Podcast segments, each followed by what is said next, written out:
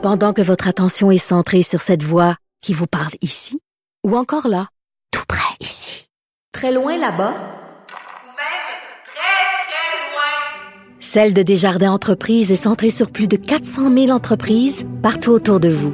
Depuis plus de 120 ans, nos équipes dédiées accompagnent les entrepreneurs d'ici à chaque étape pour qu'ils puissent rester centrés sur ce qui compte, la croissance de leur entreprise.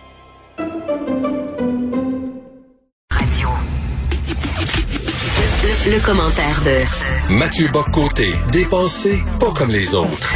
Alors, mon ami Mathieu Bock, côté, euh, qui assume son côté conservateur, pas seulement dans ses propos, mais aussi dans son look, parce qu'il s'est acheté un chapeau de l'ancien temps. À quand la cape, mon cher Mathieu? Oh mon Dieu.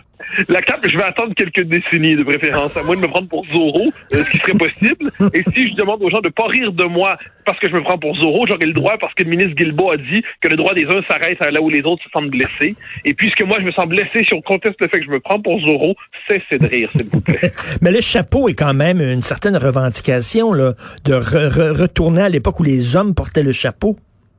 Oh, je porterai pas, je, je mettrai, je mets pas de la politique dans mes vêtements. C'est simplement qu'il y y a des choses que je trouve, euh, des, vêtements que je trouve beaux, tout simplement. Et quelquefois, on se dit, ben, permettons-nous cette petite audace esthétique, hein, rompons avec le t-shirt troué, et, euh, et ça nous conduit chez Henri Henri pour nous acheter un chapeau, tout simplement. Ok, c'est ça le nouveau, euh, le nouveau contre-courant maintenant, c'est c'est la tradition, Euh, parce que euh, c'est vrai que être moderne à tout prix, c'est y a rien de plus conformiste que ça.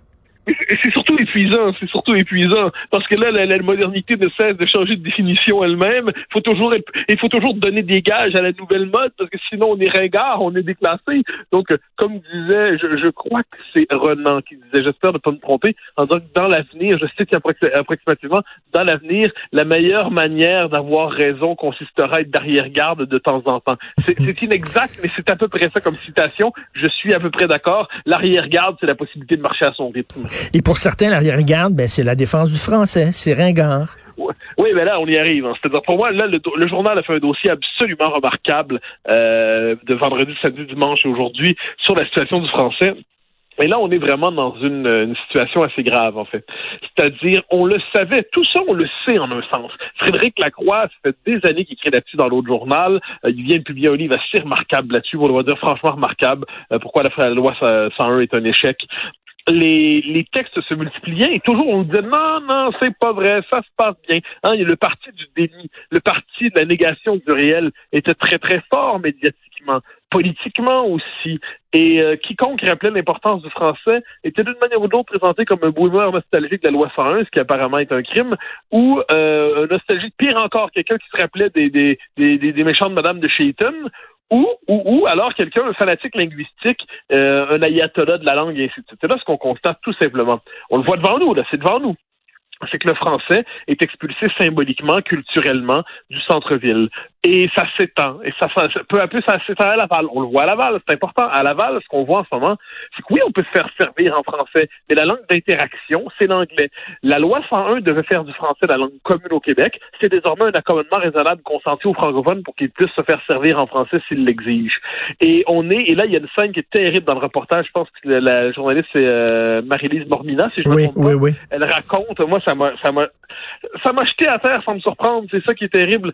Quand elle dit qu'une une jeune employée, je crois c'est chez Victoria's Secret, dit, on sert pas les clients en leur disant bonjour parce qu'on se fait crier, on peut, on risque de se faire crier dessus. Et ça m'a rappelé, euh, moi, que je me rappelle, il y a quelques, il y a deux ans, je pense, une fois, quand j'avais demandé qu'on me serve en français dans un commerce, j'avais un peu insisté parce qu'on insistait à pas le faire, puis on avait fini par me traiter de raciste parce que j'avais demandé qu'on me serve en français.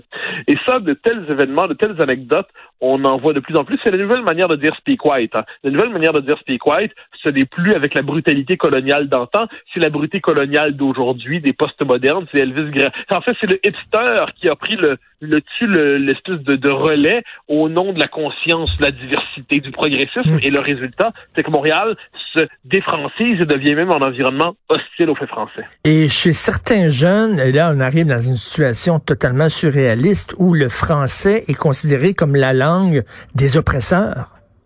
Oui, ah ben, ça, ça c'est quand même, on y est. On est dans ce moment où le français est vu comme la langue qui étouffe la diversité au Québec. Le français, c'est la langue du blanc ventru, dominant, euh, bourgeois, mais pas vraiment, parce qu'on a quand même de l'argent depuis rien qu'une génération, puis pas encore. Donc, on est, c'est la langue, le français est la langue de l'oppresseur et l'anglais est la langue de l'émancipation. Donc là, premièrement, ça, on pourrait appeler ça, c'est l'univers des faits alternatifs. Hein. Il n'y a, pas, y a pas que Donald au sud qui aime les faits alternatifs. Il y a aussi, par exemple, la députée euh, libérale, euh, dont le nom m'échappe au moment où je veux le dire, mais Emmanuela Lambropoulos, je crois, je ne pas euh, détruire son nom, qui nous disait dans, un, dans une intervention à la Chambre des communes, je crois, que ben là, il va falloir qu'on me donne des preuves pour me montrer que le français est vraiment en danger. Hein. autrement dit, pour elle, c'était une, pure lubie. Il faut dire que c'est la même madame qui avait dit au moment de son investiture, il y a trois ans, qu'elle préférait l'anglais au français. Puis elle préférait donc qu'elle s'adressait à la population en anglais plutôt qu'en français. Parce qu'apparemment, au Québec, on peut préférer une langue à l'autre et le français n'est pas la langue commune. Et c'est la même madame qui accusait euh, le, le, Parti québécois de Pauline Marois de racisme à cause de la loi sur la laïcité. Et tout ça nous ramène à un point qui est central, je crois, aujourd'hui, c'est que le, mais c'est le tabou des tabous de la politique contemporaine au Québec, c'est que c'est le mépris dont les Québécois francophones sont la cible chez une partie de ceux qui ne sont pas parvenus à intégrer. Euh, et de ce point de vue, l'anglais est vu comme la langue de l'émancipation pour se délivrer de la grosse, méchante majorité blanche française. Eh bien, devant cela, il est temps que nous, on se fasse, j'aime l'image, mais j'y reviens, il est temps qu'on décide de miser sur la colonne vertébrale, parce que sinon, sinon, c'est le Nouveau-Brunswick demain. Mais, mais, mais les gens qui nous méprisent ne sont pas les mêmes. Dans les années 70, ceux qui méprisaient les francophones étaient l'establishment, le patronat qui était anglophone. Ils considéraient, nous, comme des, des petits porteurs d'eau incultes. Et là, les gens qui nous méprisent, ben, c'est la gauche radicale, la petite gang qui se promène euh, devant McGill, Black Lives Matter, qui se promène avec des pancartes en anglais seulement, parce que ben, justement... Ben moi, pour moi, je les appelle les nouveaux rhodésiens. Hein? Et alors là, là, je les invite à aller regarder dans un dictionnaire, ou peut-être même sur Google s'ils sont paresseux, pour voir ce que ça veut dire un rhodésien dans le vocabulaire politique québécois. Ça pourrait les intéresser. Alors euh, non, on est devant les nouveaux rhodésiens, mais les rhodésiens parlent le progressisme. Hein? Les, les, nouveaux rhodésiens écrivent dans la version anglaise de Ricochet, en quelque sorte. Et, euh, et ce qu'on est devant, devant une population qui, euh, pas une population, on fait devant des, des individus, des, mais qui sont quand même pas purement marginalisés, pas, il suffit de se promener sur des réseaux sociaux pour le constater, qui ont aucune conscience de la situation historique du, euh, du Québec, qui ne sont, tu sais, le, le, fait français au Québec pour eux, c'est secondaire. La, la situation de référence, c'est l'empire anglo-américain leur débat, c'est les débats de l'Empire anglo-américain. Euh, et euh, par exemple, on l'a vu dans autour de Black Lives Matter cet été. On a voulu imposer de manière très plaquée un contexte américain sur la situation québécoise, comme si les deux sociétés n'étaient pas la même. Quand j'entendais hier soir, tout le monde en parle, un humoriste que j'aime beaucoup par ailleurs, euh, Adib El-Khalidé, qui nous dit que euh, il y a quelques décennies, dans notre société, les Noirs et les Blancs ne pouvaient pas aller aux mêmes toilettes. Un instant, on parle du Mississippi, on parle pas du ben oui, ben voyons donc. Non, mais le, le, Mississippi, c'est pas le Québec. C'est Mississippi Burning, c'est pas Saint-Hyacinthe Burning.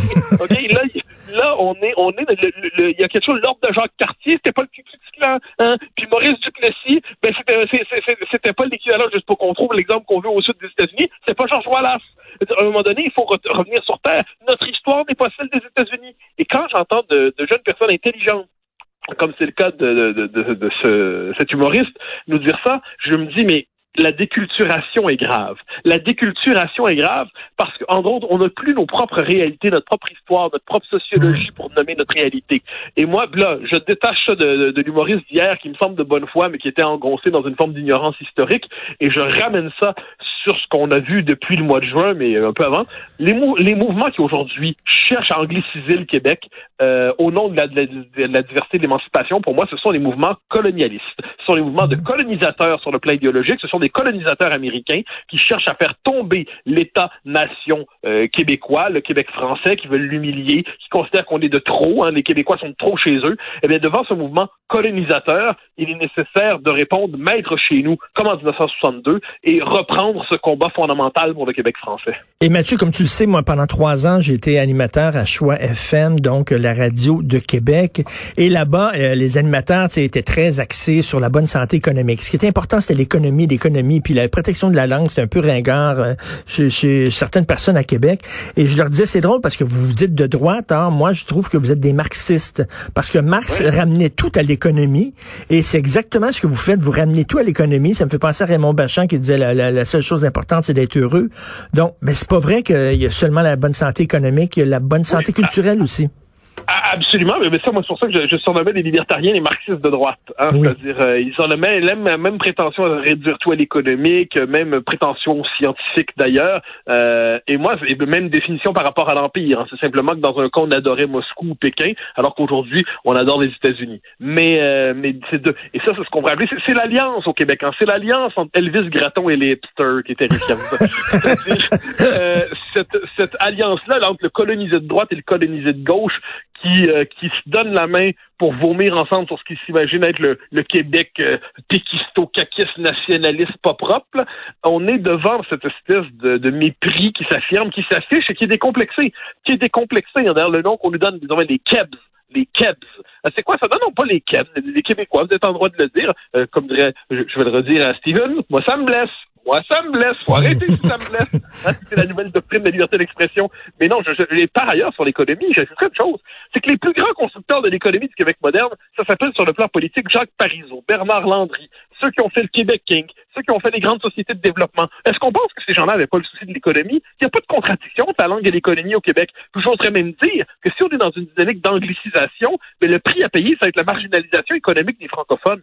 À un moment donné, il faut être sérieux. Je veux dire, puis par ailleurs, parler français n'est pas un handicap économique. Il s'agit simplement de miser sur notre différence collective en Amérique du Nord à partir des années 60, ça nous a permis de nous tirer vers le haut, ça nous a permis de nous émanciper. Eh bien, moi, je me le rappeler, le jour où le Québec va parler, on pense qu'on va être New York. Ben non, on va être Pittsburgh. Hein? On va être une espèce de, on va être Cincinnati. On va être, autrement dit, on va être une, ville américaine parmi d'autres sans intérêt avec un vieux fond folklorique. Et ça, c'est pas un beau destin pour des Québécois. On va être Milwaukee pour te dire. Là. Oui, Milwaukee, justement, de M de Montréal à Milwaukee. Ah, le beau destin quand même. C'est merveilleux de savoir qu'on s'en va vers ça. Alors non, devant cela, il faut tenir, tenir, tenir, ne pas céder. On va finir par gagner. Et les, les, touristes américains, quand ils viennent ici, ils aiment ça, vivre l'expérience euh, française. Sinon, ils iraient, ils ah iraient dans leur ville à eux autres, là.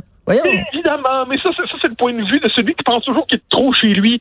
C'est quand même fascinant, ça. Puis on, on, arrive à ce moment très particulier, moi je le vois à Montréal, on le voit tous, où des Québécois s'interpellent entre eux en anglais, parce qu'ils ont le, comme le premier réflexe que la langue d'interpellation, c'est l'anglais. La langue commune, c'est l'anglais. Donc là, c'est même entre nous, désormais, on se traite comme des touristes. Non, mais c'est génial. Non, mais c'est exceptionnel. Alors, donc, il y a quelque chose d'étonnant quelquefois où là, l'un parle en anglais, l'autre répond en anglais, les deux constatent qu'ils ont à peu près un accent, là, ils se regardent, hein, ils se désirent un peu du regard, et ils finissent par savoir qu'ils peuvent se parler français entre eux sans que ça soit gênant. Ah, formidable. mais... Formidable. On est sur le chemin de l'émancipation. Mathieu Bocoté, essayiste, chroniqueur et dandy. Alors, la oui, bon, rien. Porteur de chapeau de temps en temps, c'est tout. La cape s'en vient. Tu vas ressembler à Aristide Bruvin, je te le dis, là, bientôt. Quel destin. Merci beaucoup, Mathieu. Bonne journée. Bye bye.